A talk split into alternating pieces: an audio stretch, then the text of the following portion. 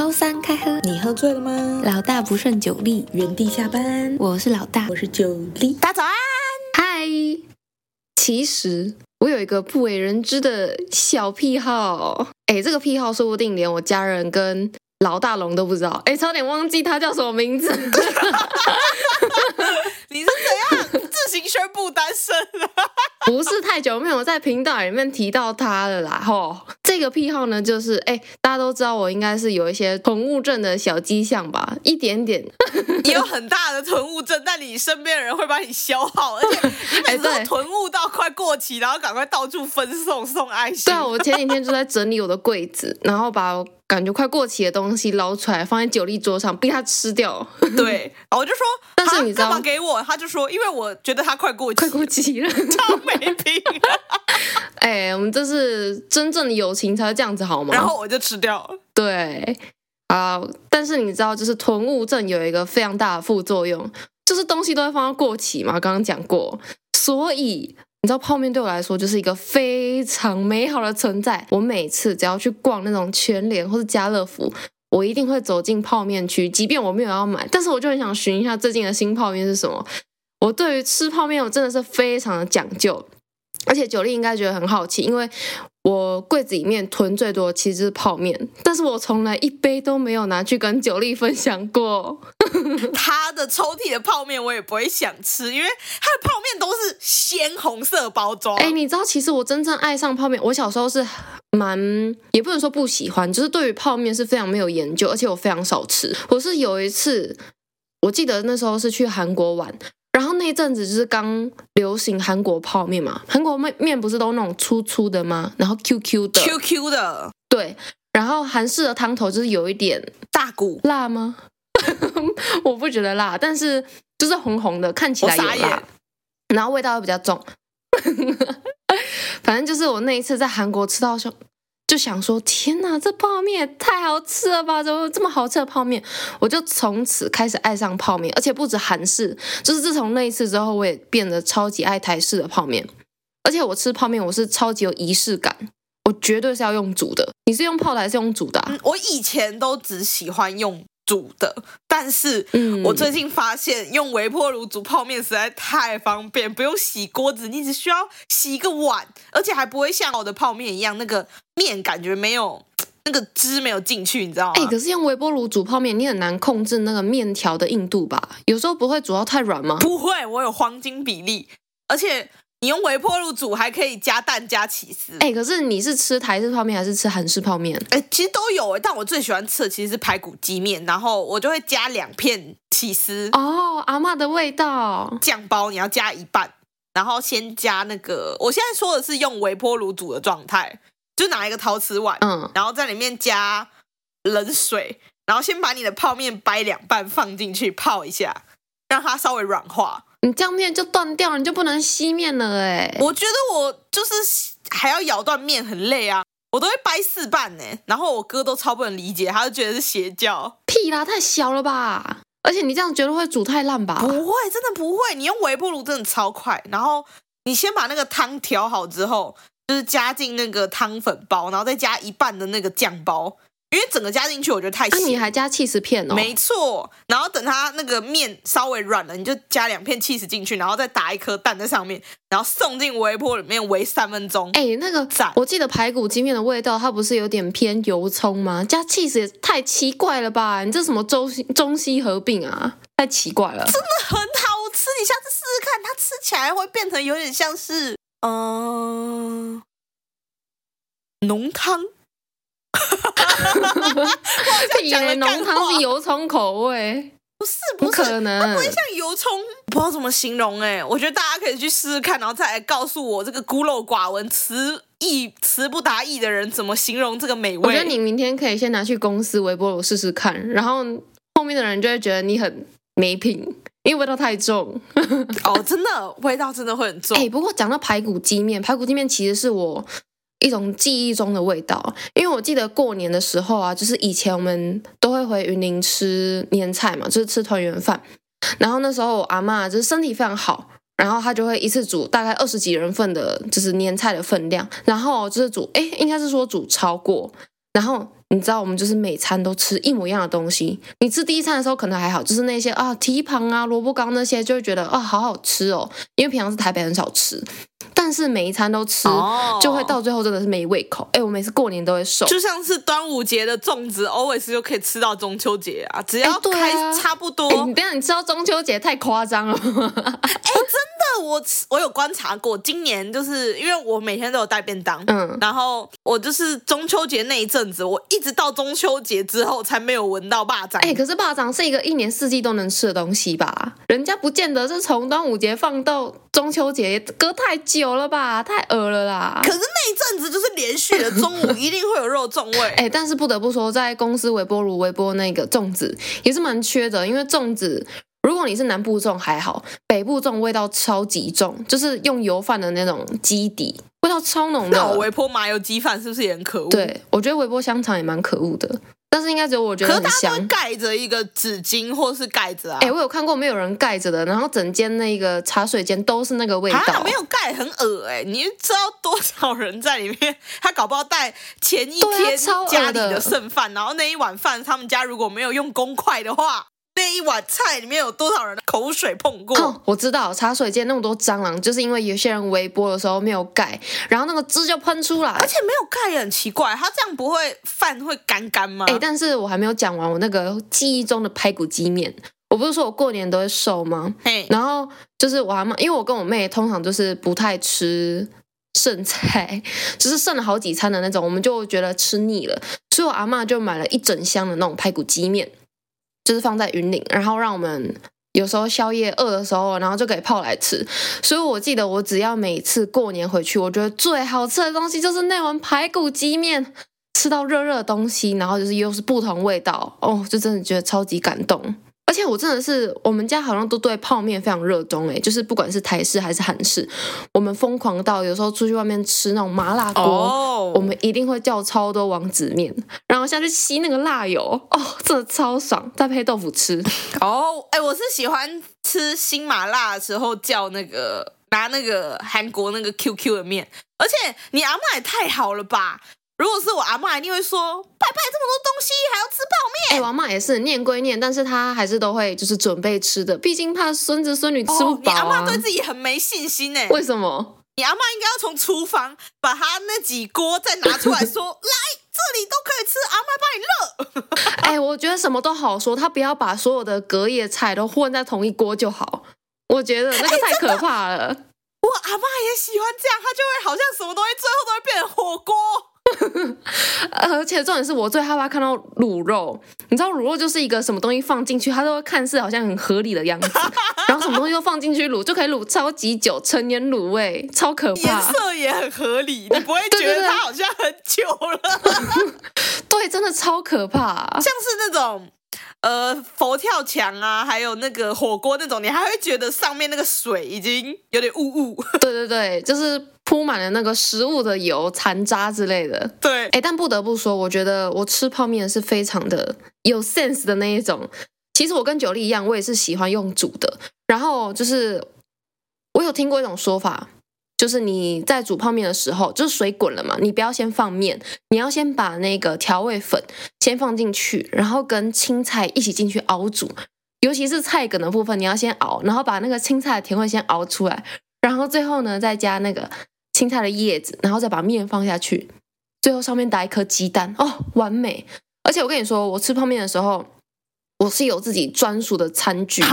就是我会规规定哪一个碗就是放什么样的泡面，然后重点是我只要吃韩式，韩式的时候就是上面一定要铺一片 cheese，上面撒葱花，然后加一颗水波蛋，然后那个那个蛋哦一定要是完整的一整颗。但是假如说我吃台式的泡面，像是我最喜欢的就是满汉大餐的葱烧牛肉面，然后那种就一定要打散蛋哦，然后在上面再撒一点葱花，啊，打散蛋。吃泡面就是要吃蛋包。哦，不行！我跟你说，葱烧牛肉面它就是要吃那种类似滑蛋牛肉汤的那种氛围，超级好吃的，因为它那个散蛋就会扒满整个汤汁哦，而且最好是青菜，最好是加 A 菜，比较嫩。所以你是不会把就是第一趟煮泡面就是水滚之后放泡面，然后先把泡面煮软之后再把它立起来换一锅水吗？我不会诶。你是怕有油耗味吗？也没有哎、欸，我就觉得那个水每次煮完就黄黄的，看了不舒服。到底，而且泡面的汤是有其他颜色吧？还是你是吃来一克那种？呃，也没有啊，就是我不管什么泡面，我都会先把那个泡面煮一次。好像就是从小妈妈就这样煮啊。那如果你在外面吃那种用泡的泡面呢？我就不会，我就不会这样，因为它的粉都加好了。哎，不过其实我最近正迷上那种很小碗的那种小杯面，大概就是比来一克再小啊，就是日本那种日清的泡面的大小，小小的很刚好。因为我就是超级喜欢吃那种汤汤水水的东西，又然后又热热的，而且有时候中午如果比较饿的话，就会觉得泡一碗面来吃，哦，好幸福哦！所以我在公司的那个零食柜里面放满了泡面，就是那种小小碗的泡面。然后有时候中午比较饿的时候，我就会泡来吃，那个分量超级刚好。跟大家补充说明一下。为什么老大会说中午比较饿的时候呢？因为他平常不饿的时候都只吃一根蛋，一根、哎、不是一根香蕉。你要回去读小学单位量词，或是一颗蛋，所以他才会说比较饿的时候，他就可以把他那颗蛋加进他的泡面。哎，我不知道为什么，就是早上跟中午就不太会开胃，所以我超级讨厌别人约我去吃 buffet 的时候吃中午的时段。没有开胃，要吃什么？你不觉得晚上吃 buffet 负担很大吗？就会觉得晚上太饱了，睡不着。嗯，对，这这倒是。可是如果真的比起来，我会觉得我吃晚上，我宁愿不舒服一点，我也不想要划不来啊。金牛座的特质又犯了。OK，好，但是我必须说，老大的抽屉，我们那天相约来吃了一款，真的太好吃，也是刚刚老大提到的牌子。哦，对，日清有一个四天王的泡面。那个马铃薯泡面真的很好吃，还有马铃薯块耶，它真的是蛮强的啦。就是它，而且它好像是那个什么六十周年限定，对吗？金色包装的，对，金色的，然后还有四种特殊口味，而且它那一款泡面真的是让我对用泡的泡面改观。我哥以前都跟我说什么豆皮泡面很好吃啊，但我就吃不出来哪里好吃。嗯，哎、欸，那个真的很好吃，很好吃啊，就是清清淡淡的，然后就是很刷嘴。OK OK，反正日清的四天王真的很厉害。不过老大他觉得另一个天王比较好吃。对，哎、欸，四大天王有什么？我们现在变成在帮他夜配了是吗？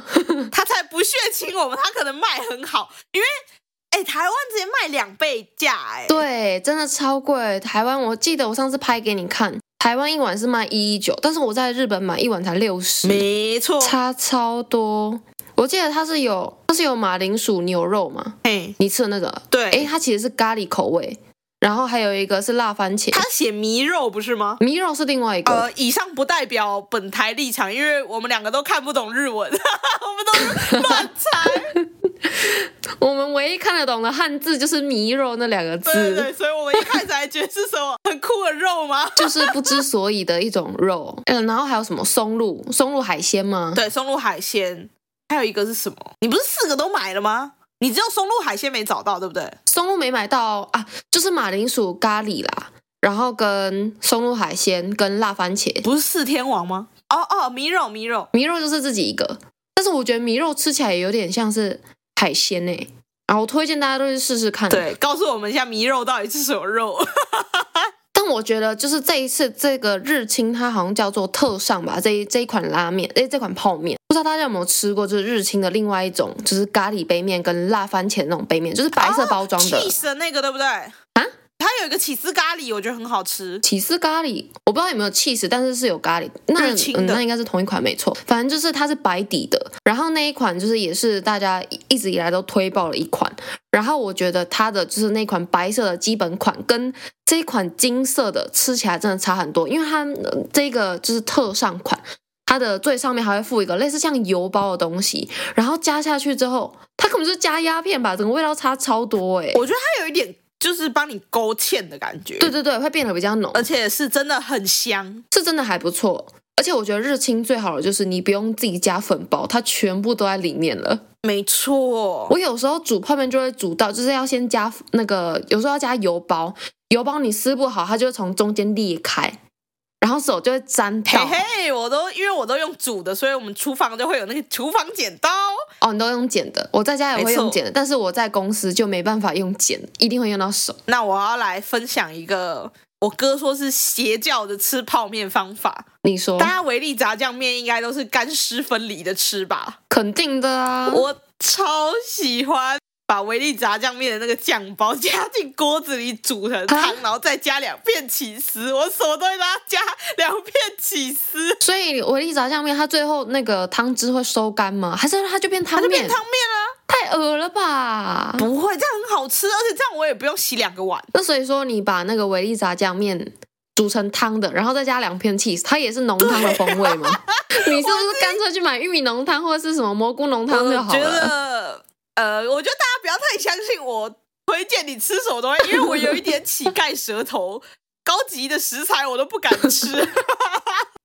好，那如果说要你推荐一款你觉得此生最好吃的泡面，推荐大家都去吃，你会推荐哪一个？我觉得有两种，如果是要煮的的话，我会觉得是花雕鸡面。哎，你讲了一个你刚刚完全没提到的泡面呢？对啊，因为维力炸酱面跟排骨鸡面是方便的又便宜。对。然后那个统一肉燥面是炒泡面，很方便，很好用。哦，对，哎，我也超爱吃炒泡面。我每次去那种早餐店看到有炒泡面，我必点点爆。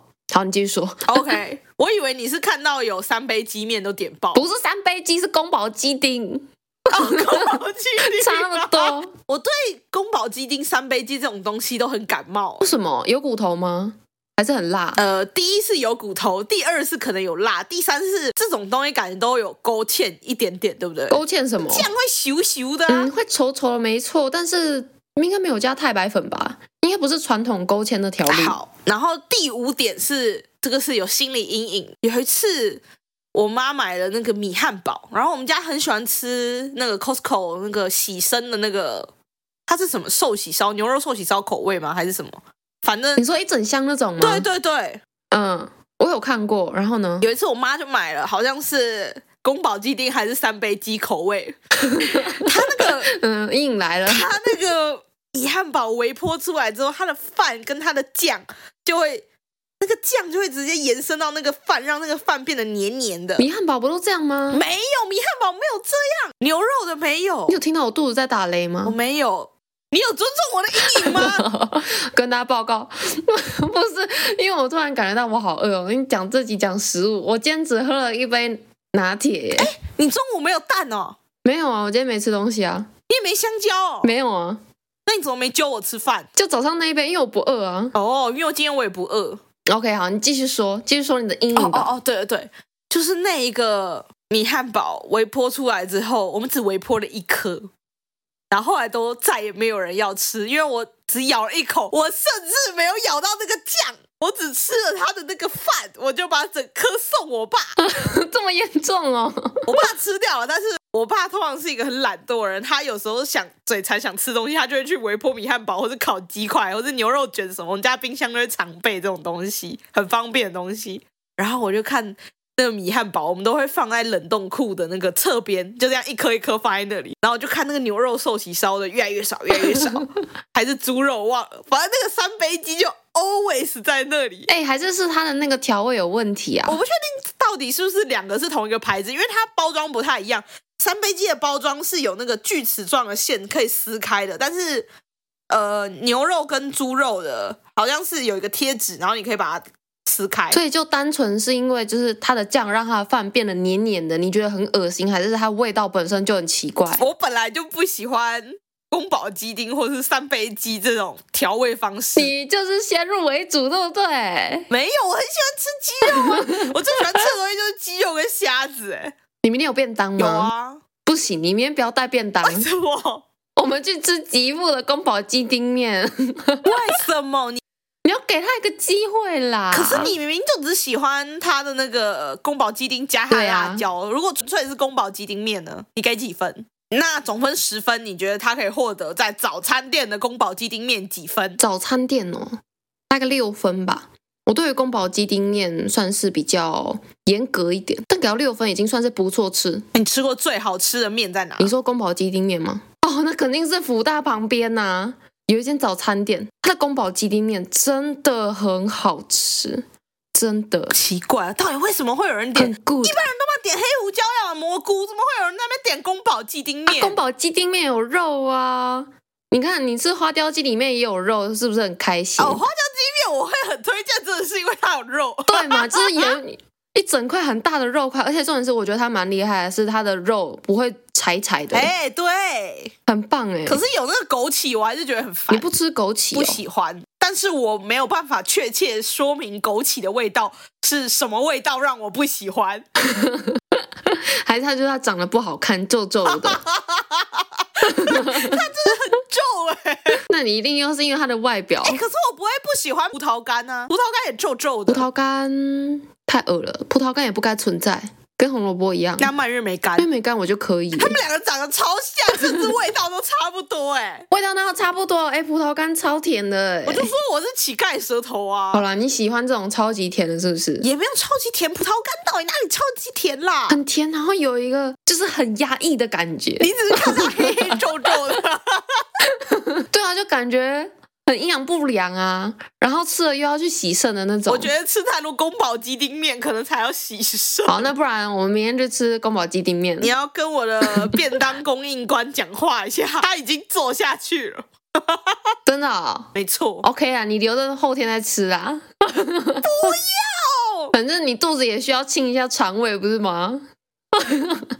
但其实就是我自己会去克制我吃泡面的的次数，诶，大概。约莫两个两个礼拜一次，这样很多吗？应该还好吧。两个礼拜一次好像还可以。那你点卤味那些也会加泡？点卤味哦，其实我很少吃卤味，但是如果说我去吃麻辣锅，我一定会点，一定会点面。哦，香炒干锅，我们是不是有介绍过？对对，大家都去吃台南的小吃佬，谢谢。然后一定要点薯块跟。松板猪，哎，我跟你讲一件晴天霹雳的事情，小吃佬现在不提供面。他以前有面啊，有有有蒸煮面，现在一包面都没有，什么主食都没有。那你可以带一包面给他吗？然后呢，就要帮我煮吗？你说拜托啦，我吃东西一定要淀粉。在台南呢，早餐都可以吃蚵仔米线的地方，怎么可以不提供主食？哦，对了，好，那我下次听从你的意见去试试看好了。我圣诞节就要去了，那我们祝福大家都可以每天吃泡面。拜拜拜。来到知识考古。哇，这个题目真是让人家有一点难以启齿啊！用一个教育的心态，我就这种问题你敢随便问朋友吗？你说你愿意录制吗？不是，我是说，如果你真的遇到了这个问题，然后你身边有一些朋友，然后搞不好你朋友认识你妹，你已经把主角讲出来了。哎、欸，不是我妹，不是我妹，是这个发文者的妹妹。对对对，我们发文者他说，我的妹妹正在进行一些双人的激战，而且她有可能就是有录影的这个行为。OK，我们的发文者她是二十一岁女生，然后我们这位原 po 的妹妹，她是靠，她才十四岁，他们差七岁，哇，好多哦。对，差七岁很多。然后呃，她说她妹妹的男朋友。我们以下简称他为 A 男，也是十四岁。哎，你为什么后面有挂号一个女孩问号、男孩问号？因为他们已经就是度过了初夜啊，可以变女人了。哦，女人跟男人，女人，十四岁的女人跟十四岁的男人。对。好啦，我们原 po 跟原 po 妹妹因为差了七岁嘛，所以原 po 她一直就是有点像是妈妈的角色。然后管着，就是他会管自己的妹妹，不是像是那种玩在一起无话不谈那种姐妹。但是我们原 po 还是很爱他的妹妹。但是原 po 说他就是因为这件事情，最近困扰他非常久。就是他妹妹嘛，交了一个跟 A 男在一起，并且在大概在一起五个月左右。然后最近呢，在就是原坡妹妹不知情的情况下，原坡发现了一些他们自己小小情侣的秘密。第一个当然就是他们有发生性行为嘛。再来，第二个就是他们把这个这个双人激战的过程记录在 Snapchat 上面，但是选项是仅供个人观看。啊，他相信 App 的这个仅供个人观看吗？我不太懂这个是一个什么样的概念啊，但是不管你有没有发布在社群软体，就是本身录制这个行为就已经是非常有病。而且你怎么有办法确保说另外一方是哪天不会背叛你，然后把你东西公诸于世啊？所以他是看到他妹的手机，然后有这个影片，还是他妹被男朋友偷录啊？不太确定到底是怎样，他自己没有交代清楚，因为毕竟他姐姐也只有呃原 po 也只有看过影片而已，他还没有跟自己的妹妹进行过良性的沟通。那感觉要告诉爸妈。嗯，以姐姐的角色来说，把这件事情跟爸妈讲，好像就是有点在算是在呃推开自己的妹妹的感觉吗？好了，反正我们原 po 他就说，他觉得他感觉需要把这件事情告诉别人。就是让妹妹知道这样是错的，但是他们就是还只是一个孩子而已，而且他妹甚至两个月前才十三岁，然后而且重点是哦，他的父母就他的家庭是非常虔诚的，如果被他的父母发现的话，可能会就是他妹妹的下场会非常惨，可能被赶出家门或者打断一只腿之类的。好，但是呢，就是呃，原 po 跟原 po 妹妹差了七岁嘛，年年龄差距很大，在感情上他们已经不是这么亲密了，所以原 po 就觉得说。他跟妹妹谈论这件事情，真的会觉得很尴尬，而且也可能会让他跟妹妹之间产生一些隔阂或是冲突，嗯、而且他也不知道该怎么启齿这件事情。原 po 他就是因为有一些个人经验，而且他也跟他朋友那边有聊过，说就是即便你现在就是想要录制下来这个很兴奋的场景，令人振奋的场景，但是他想要回味吗？Maybe 我不知道，我不太懂那是什么心态。那你再来一次就好啊，为什么要看影片回味？哎，对，你好合理哦。还是当下他们觉得就是这一次就是永恒之类，每一次都是独一无二。哎，突然有点浪漫。浪漫啊，反正第一个就是太早发生性行为这件事情本身就。有很大的问题，而且第二个就是录下来这件事情本身就是一个更大的问题，因为你永远不知道对方会把这个影片拿去做什么，而且才十四岁，而且分手的时候他还可以威胁你之类的。对，你怎么知道你遇到的不是坏人？而且你也不知道这个你现在所谓的男朋友是不是只放在 Snapchat？对，真的也有可能哪天在什么 AV 的平台就看到你的影片。你说数字平台这样？什么数字平台？是我之前看到一个梗图，就是如果你去一个那个网址，你随便打呃三个英文字配什么几个数字，然后就一定会出现 A 片网站。什么嘞，那听起来很车牌啊！三个英文字，哎，对，听起来几个数字是车牌。好天哪，你是天才！你看错了吧？好了，我们的原 p 的研究问题，他说：“我该把这件事情告诉我的父母吗？”这是第一个。然后第二个是在这种情况下，我应该要怎么跟妹妹沟通，才会让她觉得，呃，才不会让她觉得说她是故意要拆散他们这个小情侣。尤其是因为妹妹十四岁，正值叛逆期，很喜欢跟姐姐唱反调，而且再来就是因为原 po 他是不小心偷看到。到这个影片，然后他也会担心跟妹妹说，会不会觉得说他是在窥探她的隐私？嗯，该怎么做嘞？如果是你，你会告诉父母吗？我觉得你要，他要先跟妹妹说，呃，比如说，哎，你有需要去买什么 安全措施的东西吗？我们可以一起去 shopping，这么直接。不是，那你这样就变相在支持他做这件事啊？哦，没有啦，我只是因为最近看到一个新闻，就是卫福部在去年的时候，他有公布一个青少年健康行为调查报告，嗯、好长哦。然后他就是这个样本有过万位国高中生参与研究的主题，是为了了解学生的饮食健康跟。性别交往之类的主题，嗯，那这个报告最后呢，他就发现有将近九成，也就是八十九八的学生在最近一次的性行为中没有使用避孕，然而近六成的学生在第一次性行为时没有避孕，男生高达五十八点七 percent，女生则为五十五点一 percent，表示说几乎一半的人是。脑袋破洞，哎，难怪会有很多那种就是年轻的小爸爸、小妈妈，你真的是没有能力，你就不要做这种有风险的事。哎，我觉得有六成蛮扯的。哎，等一下，而且重点是这个是高中的真研究样本是国高中，太早了吧？就是国高中，而且底下还有人留言说，到底谁敢去买保险套？我傻眼，可这不是重点吧？等下重点是国高中，哎。几岁啊？还还没成年吧？我重点是他们敢去做这个呃双人激战，对，他们敢激战，但是不敢去买套套。Why？你为什么偷偷这么小声？你很害害羞吗？你都已经快三十了，不用害羞，有点有点，已经管不着他们到底要不要现在就要，因为现在那个网络很发达嘛。然后你想要知道一些事情，不是只透过嗯呃口耳相传吗？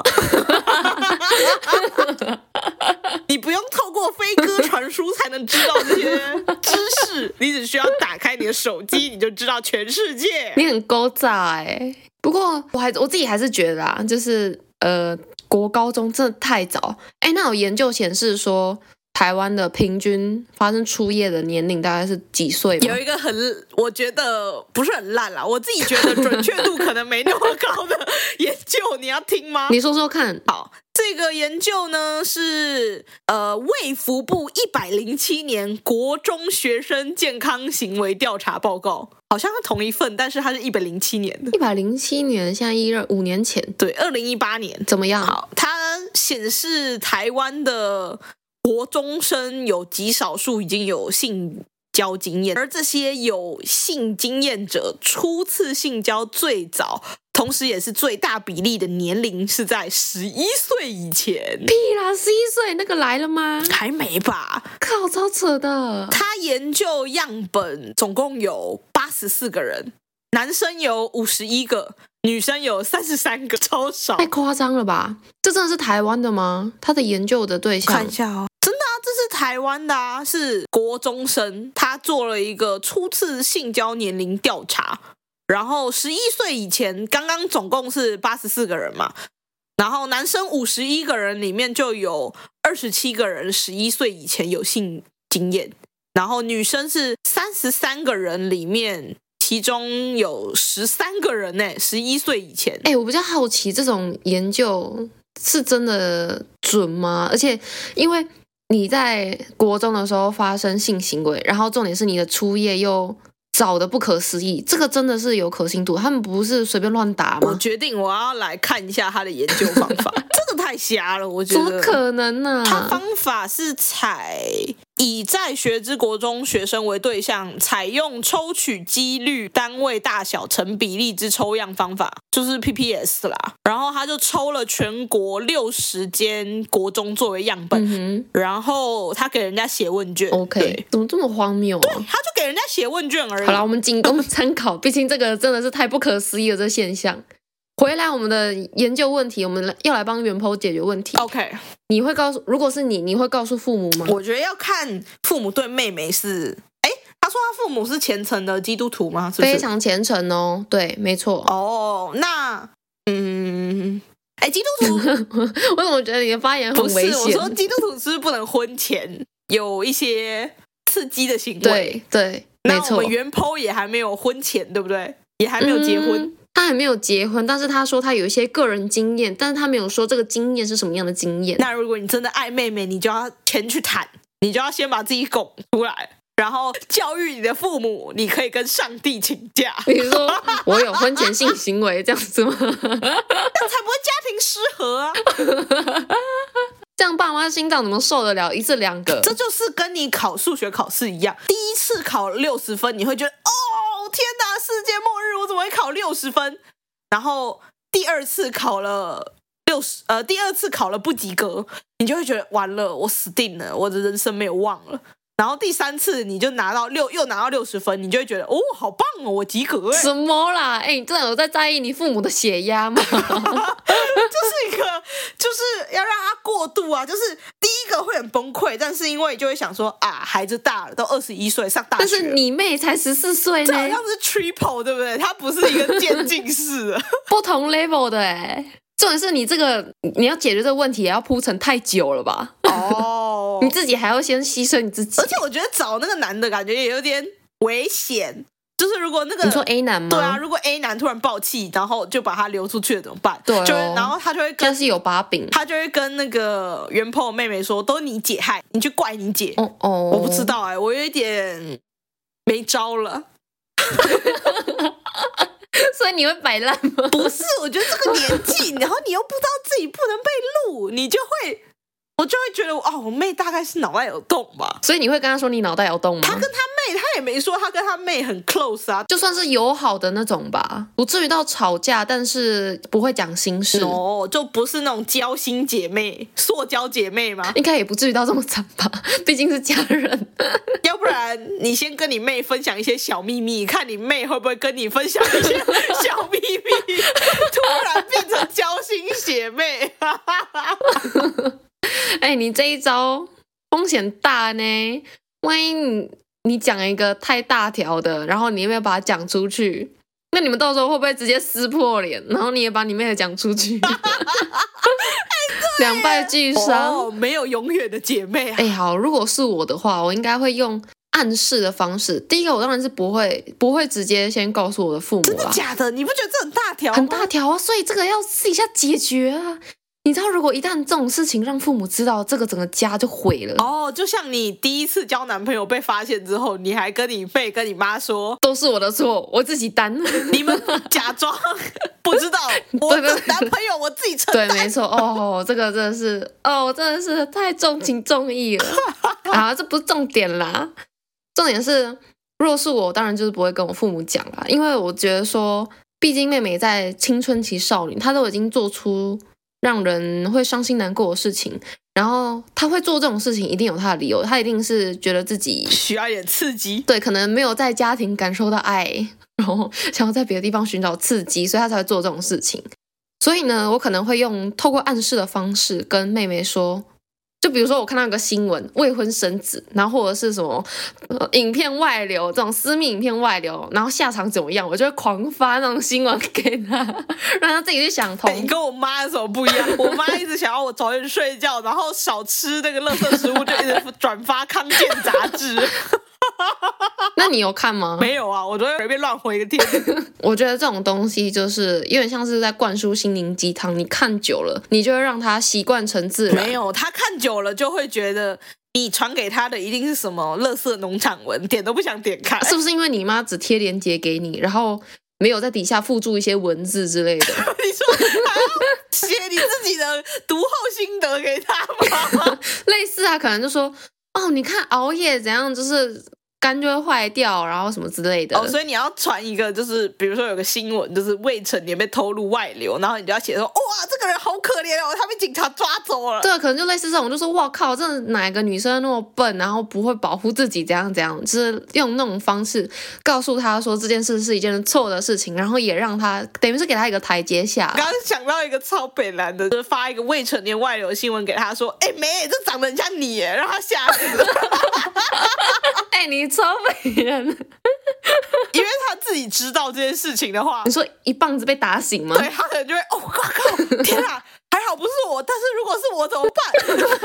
连我姐都看到这个新闻，哎、欸，但我觉得这可能最有用哦，要给他一记当头棒喝。哎、欸，不错不错，哎、欸，我觉得这个可以采用，所以原 po 提供给你。那在这个之后，你还会告诉父母吗？我觉得如果他自己处理完这个烂屁股的话，那就不用。就是如果持续不改进呢？所以你还要持续偷看他手机吗？听起来很糟糕哎、欸。对啊，你要监控他，毕竟他是你妹啊。我妹会这么智商那么低下吗？你不要这样子，搞不好就是谁会做什么事情不知道。那我会想办法破坏他们的感情。然后就会从根本解决这件事情，就感情？那你只要分手就没有理由一起寻找刺激了嘛？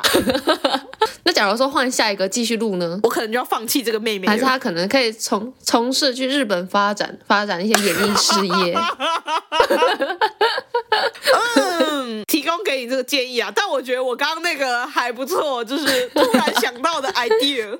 很不错啦，哦，那如果大家不想上新闻的话，记得按赞、订阅、分享我们的 Podcast 还有 IG，然后给我们五星好评哦。或是你有什么酷酷的研究问题，欢迎在 Apple Podcast 或是 IG 留言给我们，我们都会回复哦。如果有特别研究问题，可能也会拿来知识考古一下。那我们祝福大家都不会上新闻，耶，拜拜拜。